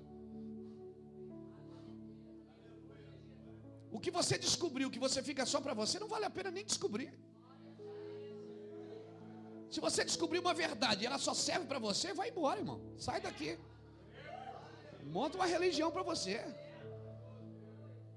Não, quando Deus me fala uma coisa, eu falo para todo mundo. Conto, ele não me conta segredo bom. Não me conta segredo. Eles falam assim, não conta para o pastor Luiz que ele fala no púlpito. Eu falo. Isso é coisa boa, isso é coisa ruim, não. Coisa ruim eu jogo na cruz. Mas coisa boa não conta para mim. Aniversário lá em casa, surpresa é terrível. Terrível, eu conto. Coisa boa você tem que falar, você tem que propagar, você descobriu algo que os outros não acharam. Você tem que falar para todo mundo. Aí chamaram Eliseu e disse: Olha, Eliseu, disse, o que vocês estão fazendo aqui ainda? Ele disse: A gente, você vê, Eliseu, a cidade é bem sitiada, mas as águas são amargas e a terra é estéreo, aqui não produz nada. Eliseu disse: Me dá uma tigela, me dá uma tigela de sal. Qual é a maior função do sal? Alguém já compra, alguém aqui compra sal pela marca? Não, você compra sal porque ele salga. E, e você compra o mais barato. Você não compra sal pela marca. Não, querido. Qual é a maior função do sal? É valorizar os ingredientes da mesa. E porque nunca, ninguém nunca diz, cara, aquela marca de sal é boa. Porque ninguém compra sal pela marca. E quando é que o sal mais aparece? Quando ele é ausente. Quando você come, diz, está sem sal. Você só sente falta dele quando ele não está. Vós, deixa eu lembrar você. Vós sois o sal da terra. Sua marca não interessa.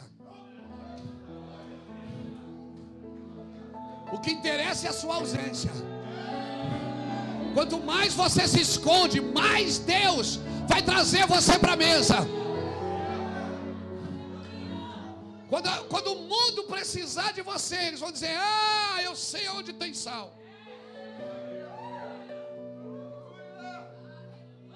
Eliseu estava em casa e as pessoas diziam: Namã dizia, vai lá. O rei de, da Síria diz: vai lá em Eliseu. Todo mundo ia na casa de Eliseu.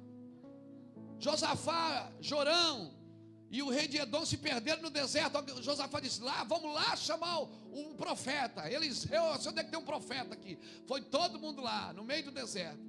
Eliseu estava em casa, de vez em quando chegava um. Aí o rei foi lá, ele disse: O que, é que você quer? Ele disse: O que é que eu faço? Ele disse: Pega as flechas, joga as flechas. Sempre um ato profético. Sempre ensinando os outros a tirar o melhor de si.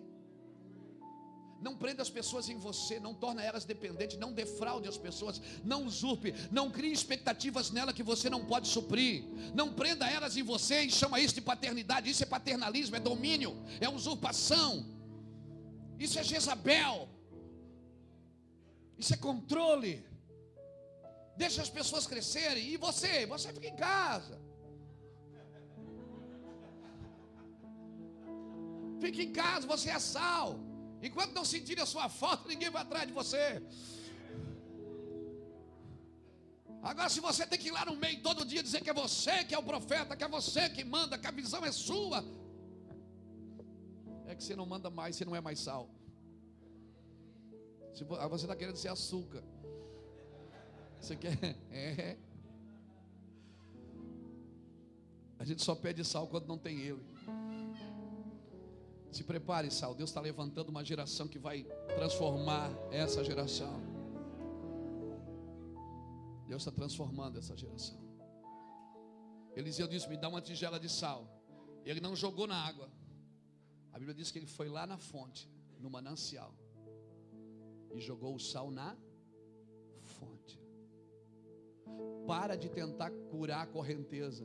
Você tem que ir na fonte. A igreja precisa ser curada na fonte, não é na correnteza. Todo ano aparece alguma coisa nova, alguém pregando algo diferente, cantando algo diferente, e a gente vai jogando dentro do rio. Tudo isso é bom, mas nada disso cura.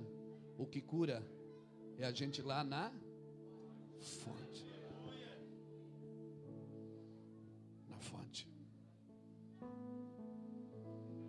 Vá curar a fonte. E a fonte da igreja é uma só. Ide por todo mundo e pregai o evangelho a toda criatura. Quem crê e for batizado será salvo. Ide por todo mundo. Essa ainda é a fonte da igreja. Se nós não curarmos a fonte do ide, não adianta ficar sem entender o ide. Não adianta. Vai ter um tempo de você ficar, mas se você quer curar a fonte, nós queremos curar o rio sem curar a fonte. É por isso que a igreja amargou. Por isso que a terra está improdutiva. A gente fica só movimentando as águas, parecendo aquele anjo no tanque de Betesda, para que o primeiro que que mergulhe, aí a gente cura um e a gente faz festa com um que curou. Quando tem uma multidão ao redor do tanque esperando uma palavra. Aquele que curou, a gente até mostra ele na televisão. E tem uma multidão desesperada, faminta ao redor do tanque. E nós vamos nós vamos cicatrizando a mente da igreja. Quando Jesus chegou em João capítulo 5, na frente daquele paralítico, Jesus olhou e disse: Queres ser curado? Ele disse, mas ninguém me joga no rio. Ele disse, não, não... acorda aí, eu não estou perguntando se você quer ir para o rio.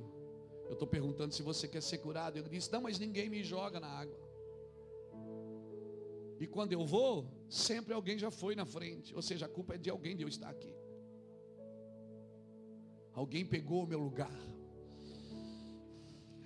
Querido, Deus não dá o seu lugar para ninguém. Alguém pode ter pego a oportunidade que você deixou pelas suas escolhas.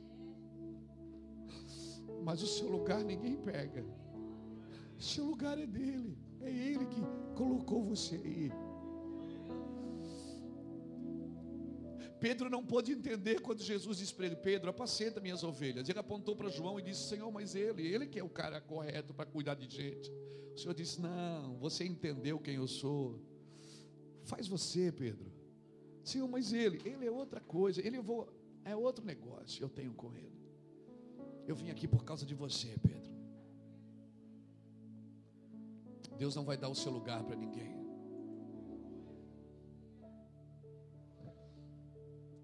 Nós, pastores, costumamos dar o lugar dos irmãos para outros irmãos. Porque a gente não entende o movimento do corpo. Porque a gente trabalha por resultados, não por processos. Então a pessoa não está dando resultado, a gente corta do corpo e põe uma prótese. E a prótese tem a função do corpo, só que ela não tem a vida da cabeça. Então nós vamos funcionando sem vida.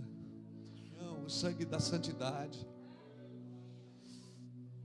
Por favor, nessa manhã, principalmente nós que somos pastores que cuidamos de gente, pegue uma tigela de sal e vai para a fonte.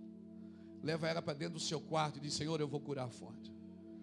Eu não vou ficar inventando para segurar as pessoas comigo no domingo, não. Eu vou, eu vou curar a fonte. Irmãos, quando eu comecei a pregar reino de Deus e paternidade, a igreja lá em Itajaí ela quase esvaziou. Nós estávamos num galpão, estamos lá ainda até hoje, um galpão de 500 metros quadrados. Nós tínhamos umas 400 pessoas congregando. Quando eu comecei a pregar reino, paternidade, governo do Espírito Santo. Quando eu comecei a mudar a mensagem. Quando eu, eu comecei a deixar de dizer Deus vai te dar vitória para dizer Deus vai te pegar. Quando eu comecei a deixar de dizer Deus vai te abençoar para dizer Deus vai matar você. Quando eu comecei a dizer Deus vai te dar vitória, deixei de dizer Deus está muito preocupado com a sua felicidade, para dizer, vai para a cruz e morra. As pessoas foram embora da igreja. Chegava domingo à tarde, a gente só tinha um culto à noite, eu a minha esposa, meus filhos ainda eram menores, a gente ia para a igreja limpar a igreja, a gente não tinha muitas pessoas trabalhando junto.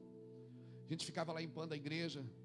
A minha esposa olhava assim e dizia assim: amor, será que não é melhor tirar um pouco de cadeira assim? E eu tirava as cadeiras e espalhava para dar aquela sensação que estava cheia. Porque a minha alma gritava dentro de mim e dizia: Você precisa fazer alguma coisa. E o Espírito gritava dentro de mim: Se o Senhor não edificar a casa, em vão você vai fazer alguma coisa. E as pessoas iam embora. Quantas pessoas, irmãos? foram, sentaram na minha frente e disseram: Eu vou embora, eu preciso de uma igreja mais estruturada. Quantas pessoas foram embora? Quantas pessoas? E o Senhor disse: Continue, persevere, acredite no corpo morto de Cristo. Você é um José de Arimateia. Você vai investir no corpo morto. Continua perfumando o corpo continua envolvendo o corpo no lençol de linho fino, continua praticando justiça, envolve o corpo, mas está morto. É terrível você trabalhar com o corpo morto. Ele não responde. Você põe aqui, ele fica. Você põe aqui, ele fica. Ele não faz mais milagre. Ele não multiplica mais pães. O corpo morto é terrível. E o Senhor dizia: Filho, continua. Filho, ele vai ressuscitar. Ele, ele vai ressuscitar, filha.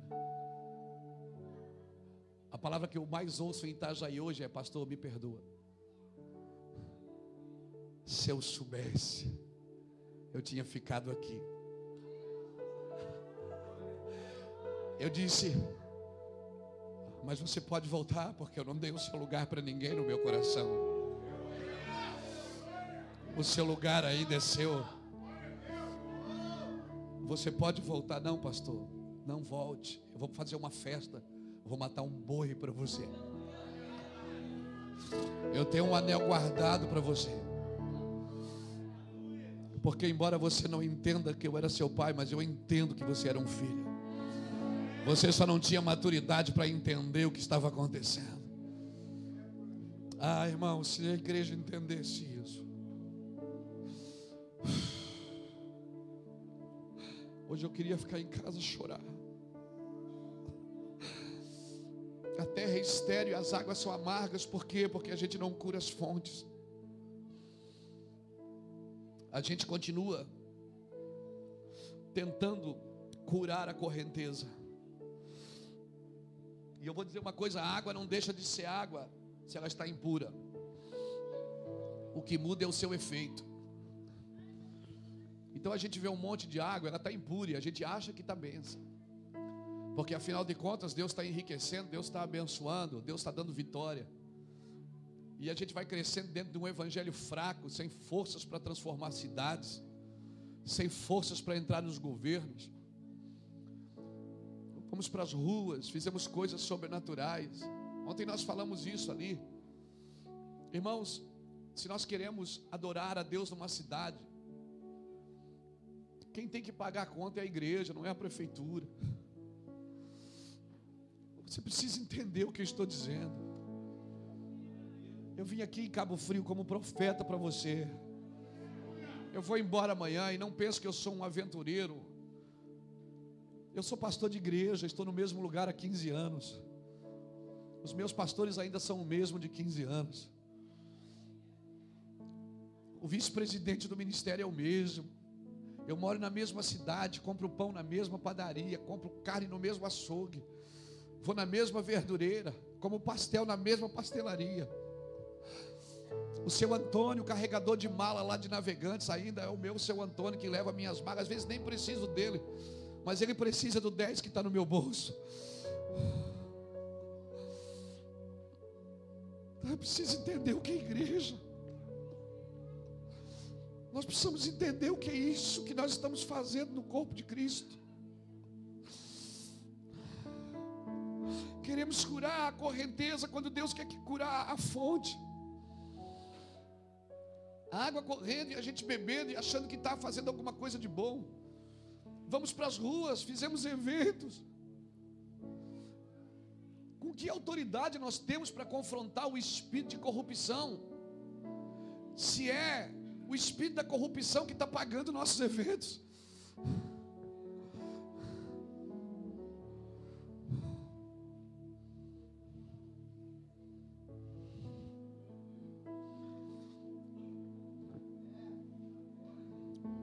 Olha aqui para mim. Davi no final da vida. Em 2 Samuel capítulo 23, versículo de 1 a 5, Davi está lá, já está velho. Ah, ele está no meio da guerra, ele para dar uma suspirada assim. Antes de ir para a ilha de Araúna, passando uma luta terrível, tentando fazer um censo para ver o que, é que ele já tem. Davi sente falta de uma coisa. Ele diz: Ah, quem me dera tomar um golinho da água da fonte de Belém. Quem me dera. Hum, ele suspira, os seus soldados estão perto dele. Entende o coração de um pai que suspira para voltar à fonte. Por que, que Davi queria beber água da fonte de Belém? Porque foi lá na fonte de Belém que Davi derrubou os primeiros leões, os primeiros us. Era lá em Belém que ele apacentava as ovelhas do seu pai, quando ele ainda estava no anonimato, quando ninguém conhecia ele, quando ele não tinha agenda, quando ele não tinha crente para cuidar, quando ele não tinha ninguém batendo na casa dele de madrugada para resolver problema. Era lá quando ele não tinha que cumprir um contrato. Era lá quando ele não tinha que pegar um avião, quando ele não tinha que passar dois dias no aeroporto, porque o voo foi cancelado. Era lá que ele tinha que que quando ele não tinha que ficar numa nação sozinho num hotel, perdendo o aniversário da esposa, perdendo a comunhão com os filhos, porque alguém comprou a sua passagem errado, só porque era 200 reais mais barato.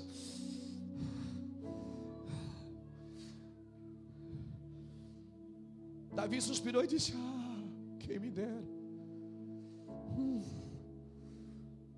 Ele tinha tudo, mas ainda tinha saudade lá do começo. Aqueles guardas atravessaram um exército inteiro, foram lá, trouxeram uma cambuca de água para ele. É bom demais você andar com gente que entende. Quando você suspira para voltar à fonte. Por que, que eu estou falando isso? Porque 2011 Deus falou para 2016 Deus falou para mim voltar para a fonte. Essa semana mesmo eu desmarquei sete agendas. Agendas que vão me dar ofertas, que vão me dar condição de fazer coisas maiores. E o Senhor disse: fique em casa. Eu quero que você volte para a fonte. Eu estou há três meses em casa, janeiro, fevereiro e março. Março que abril que nós estivemos fora do país e em maio que nós vamos sair de novo. O Senhor disse: fique em casa, volte para a fonte. Teve uma época que Davi saiu para derrubar um gigante. Teve uma época que, quando ele saiu, o gigante, um dos filhos do gigante, furou Davi ao lado. Lembra disso? Você lembra disso? Que Davi foi para a guerra. E aí ele foi ferido na guerra. Os soldados trouxeram ele de volta para o palácio e disseram: Fica aqui. Você não vai mais sair com a gente para a guerra. Para que a lâmpada de Israel não se apague. Tem alguns de nós, deixa eu falar uma coisa séria, porque isso vai pegar você também.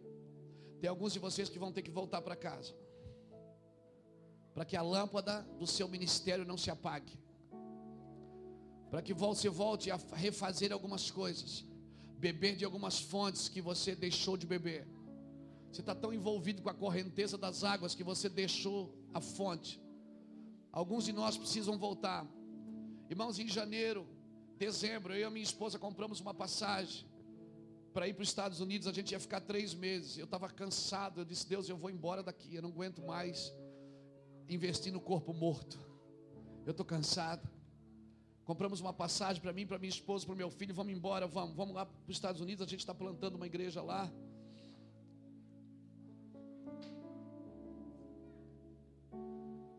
Ela disse: Vamos, vamos, estou cansado também, vamos embora. E só que ela dizia: Será, amor, que é de Deus? Eu disse: Não, é de Deus mesmo. E vamos embora. E, e vamos. Falei para os pastores: compramos uma passagem. Vamos ficar lá três meses. Vamos ver o que que dá. Eu acho que aquela igreja, Deus vai dar para mim. É menos crente, tem 100 pessoas. Vai dar, tem umas 100 pessoas só. Né? É menos coisa.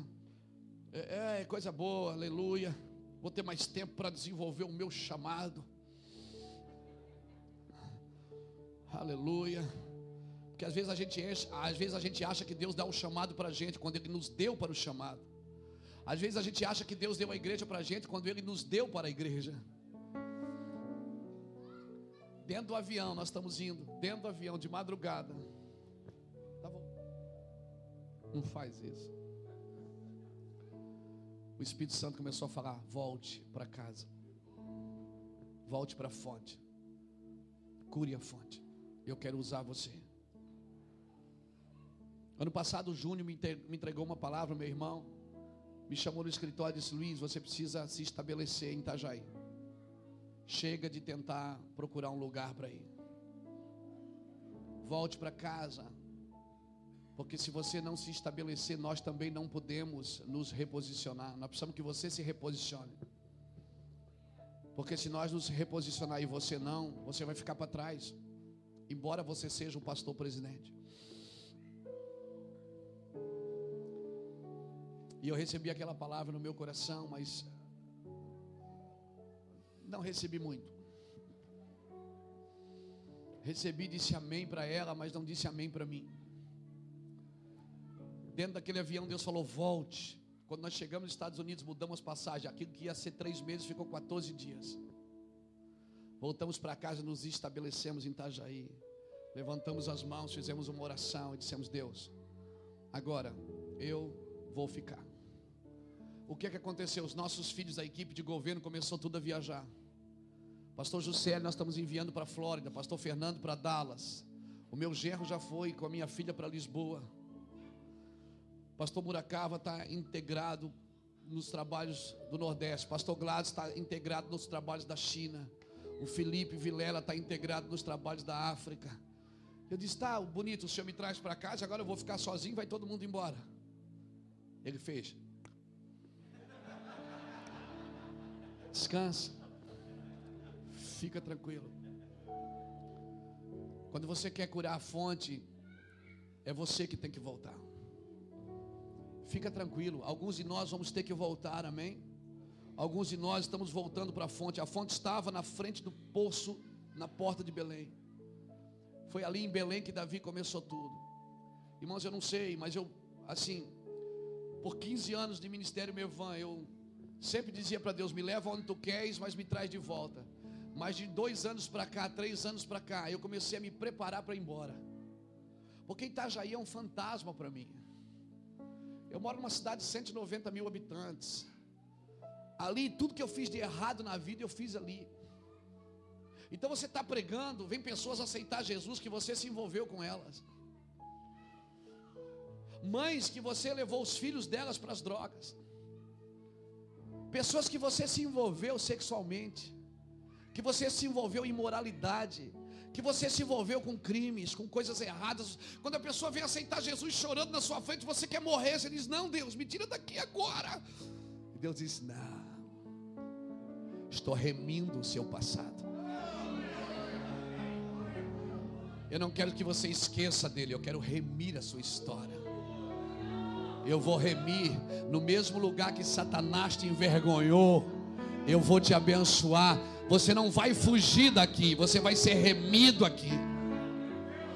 Você vai ser remido, porque todo lugar que você pisar daqui por diante, você tem autoridade para remir a vida dos outros.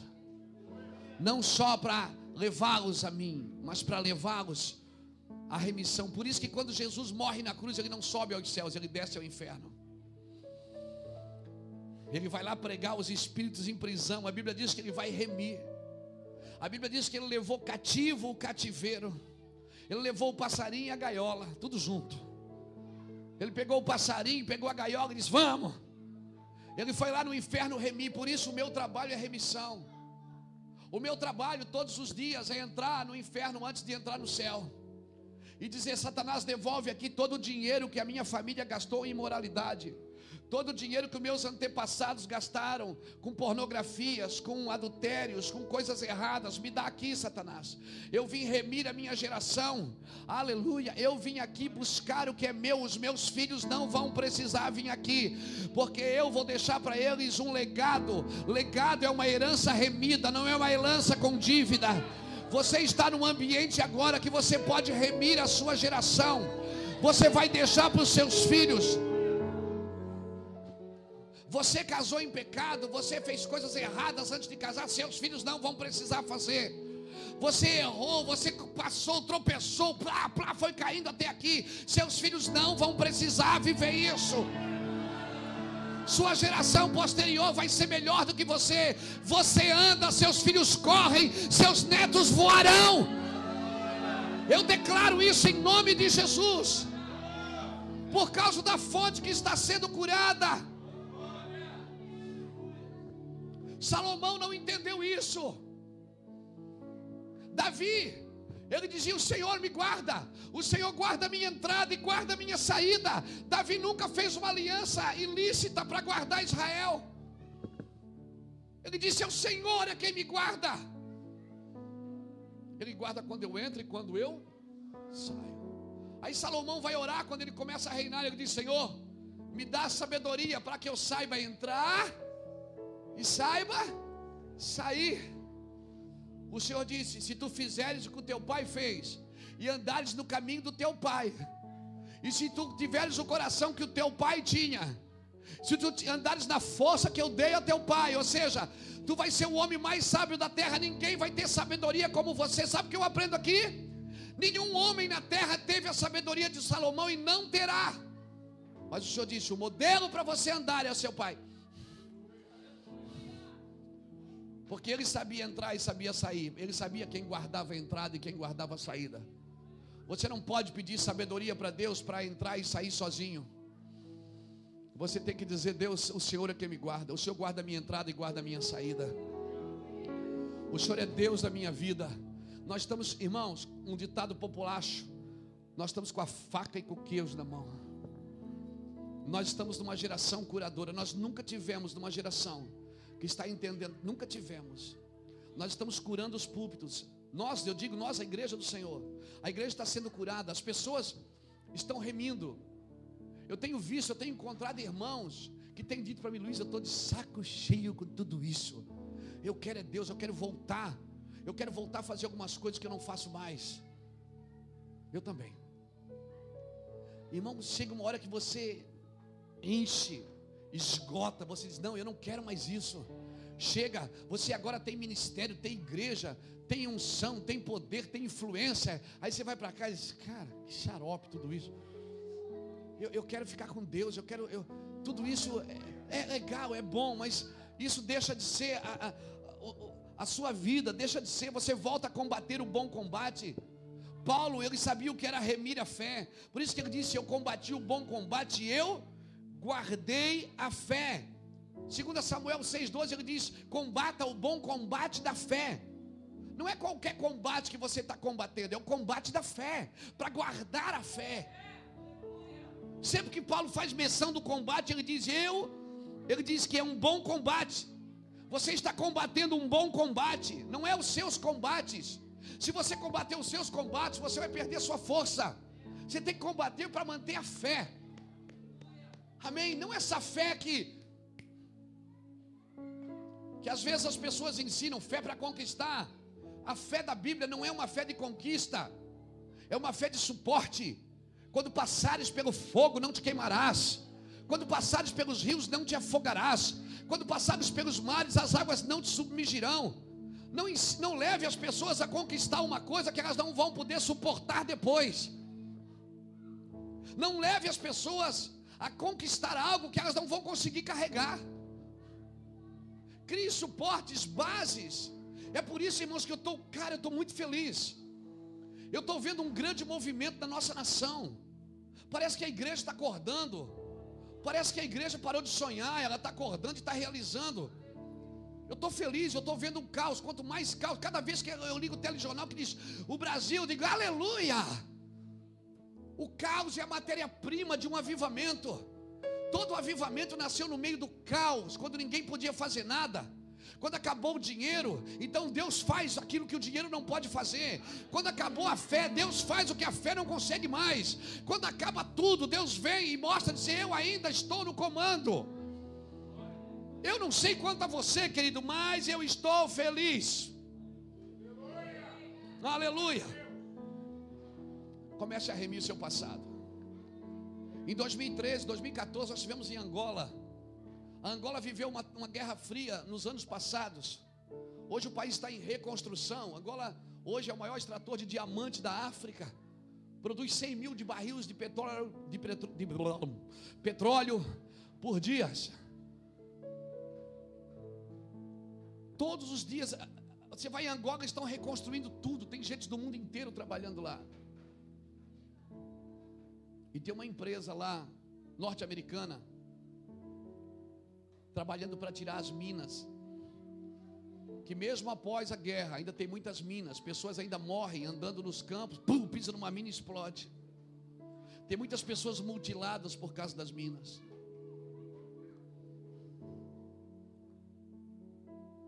A guerra já acabou. Mas ainda pessoas morrem por causa do efeito dela. O meu trabalho e o seu agora é tirar essas minas.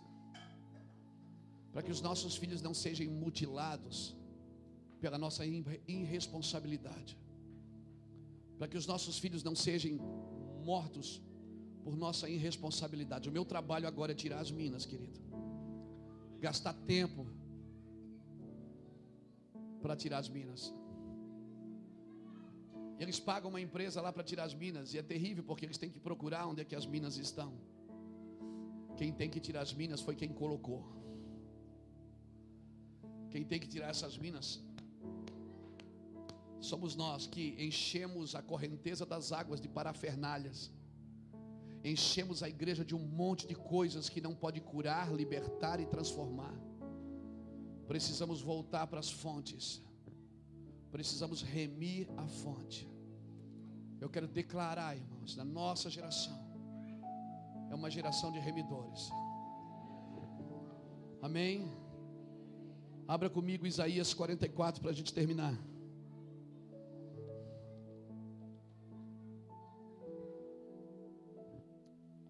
Lembra-te destas coisas, ó Jacó, e ó Israel, pois és meu servo. Eu formei meu servo, és, ó Israel, não me esquecerei de ti. Desfiz as tuas transgressões como névoa, e os teus pecados como a nuvem. Torna-te para mim, pois eu te remi. Canta alegre, cantai alegres, vós os céus, pois o Senhor fez isto. Exultai vós as partes mais baixas da terra, vós montes, retumbai com júbilos, também vós bosques, todas as suas árvores. Preste atenção nisso. Pois o Senhor remiu a Jacó e glorificou-se em Israel. Por que, que você tem que remir agora? Para Deus ser glorificado na próxima geração. Ele disse: Eu remi Jacó para me glorificar em Israel. Se a gente trabalhar na remissão agora, nós vamos levar Deus a uma glória. Agora, o que é remir? A palavra remir vem da palavra gaal, que quer dizer redimir, resgatar, assumir um papel de parente mais próximo. É casar-se com uma viúva a fim de suscitar filhos com ela, do irmão que morreu. Lembra por que, que Onã teve que casar com a mulher de Er, Tamar? Lembra disso? Quem lembra disso? Gênesis 38 conta essa história, depois você lê. Gênesis 38, versículo 1 ao versículo 10. Judá tinha três filhos: Er, Onã e Selá. Er era um homem mau, se casou com Tamar. Deus o matou porque ele era mau. E havia um princípio de remissão em Israel. Se o primogênito morresse e não deixasse filhos, tinha que casar, a, a, a, viúva se casava com o irmão, mas um irmão que vinha depois, mesmo se ele já tivesse casado, ele tinha que ter relacionamento sexual com ela, para gerar filhos nela, para que os filhos fossem descendentes do seu irmão que não deixou herança. Pegou? Só que a Bíblia diz que Onã, ele se deitava com Tamar, tinha relações sexuais com ela, mas na hora do prazer jogava o sêmen na terra.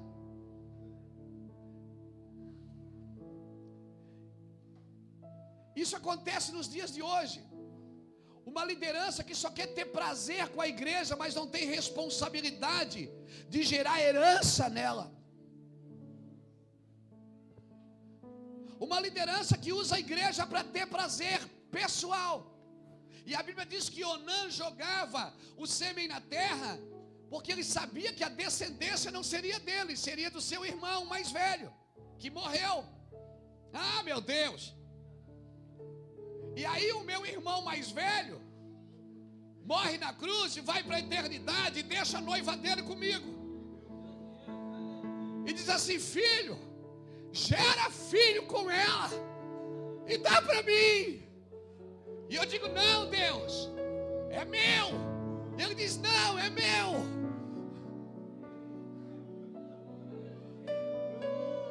E aí tem gente que só tem prazer com a noiva do irmão mais velho, porque sabe que a descendência não é dele. Então ele não se responsabiliza por o que ele está fazendo, ele só tem prazer. Ele passa de domingo a domingo tendo prazer no altar, pregando uma boa palavra, para que todos digam: Uau, que palavra! E ele tem prazer, o seu ego vai lá em cima, mas não gera ninguém. E sabe por que, que Deus matou Onã? Porque ele só queria ter prazer. Me assusta viver uma descendência, viver num ambiente, viver numa geração onde líderes só querem ter prazer com a noiva. Deus vai te matar. E sabe por que, que Deus matou Onã? E matou rápido? Porque Jesus é descendente de Judá. Toda vez que Onã jogava o sêmen na terra, ele atrasava um dia a chegada de Jesus. E Deus não vai parar numa geração que está atrasando a chegada de Jesus.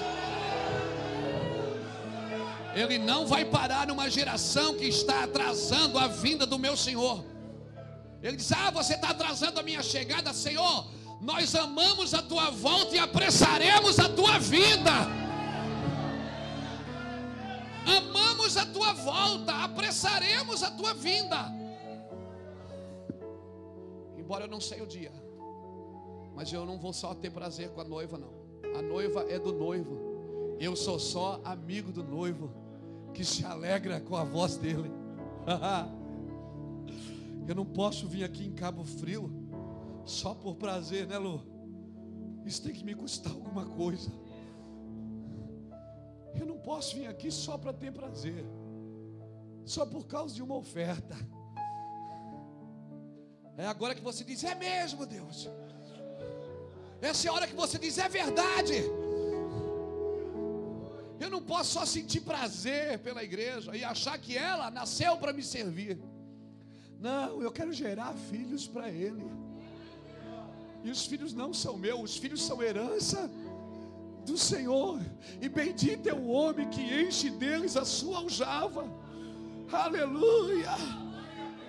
A aljava é aqui atrás, você só carrega para ele, os filhos é dele. Paternidade é isso.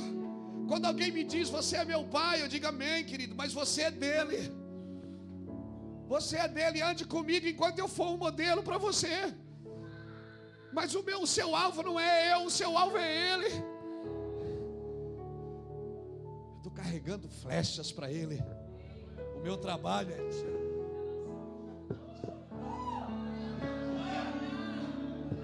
Eu sou só o arco. Eu vou cumprir o propósito se tiver flecha, se não tiver flechas, eu vou ficar pendurado na parede. Eu sou só um arco. O meu trabalho é lançar como flechas na mão do valente são os filhos. Aleluia, filhos são herança do Senhor. É por isso que as suas escolhas não podem afetar só o seu domingo de culto, tem que afetar a sua geração. Por isso que tudo que você está fazendo agora vai afetar para sempre a sua geração. Por isso que tem muita gente sentada aqui hoje sofrendo, porque foi fruto de escolhas erradas de líderes que passaram na nossa vida e fizeram escolhas erradas e por isso hoje nós estamos pagando um preço. Mas eu vou te falar uma coisa, ainda dá tempo. Porque se os pais não converter o coração dos filhos, os filhos converterão o coração dos pais. Amém. Aleluia!